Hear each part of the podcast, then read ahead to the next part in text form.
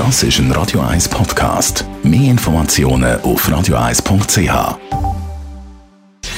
Gesundheit und Wissenschaft auf Radio 1. Unterstützt vom Kopfwehzentrum Irlande Zürich. www.kopfwww.ch Sportler unter uns, also die, die richtig Gas geben in Sachen Bewegung, die haben ein grosses Hirn. Ein Forscherteam aus Deutschland hat noch ein genauer angeschaut, was für einen Einfluss Fitness auf das Volumen von unserem Hirn hat.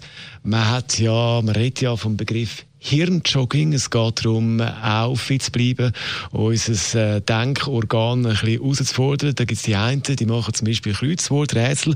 Aber man kann beim Joggen eigentlich bleiben, weil beim Joggen ist man schon ziemlich gut unterwegs. Man geht davon aus, dass Bewegung, Fitness einen entscheidenden Einfluss hat auf unser Hirn. So haben Forscher untersucht, ob körperliche Fitness einen Zusammenhang hat mit dem Volumen von unserem Hirn und die aktuellen Resultate von diesen verschiedenen Studien Studie deutet in die Richtung. Allerdings müssen Forscher das Ganze noch ein genauer analysieren.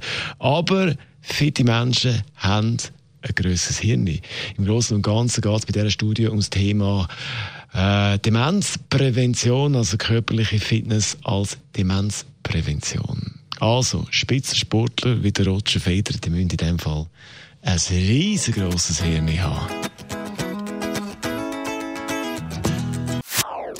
Das ist ein Radio 1 Podcast. Mehr Informationen auf radio1.ch.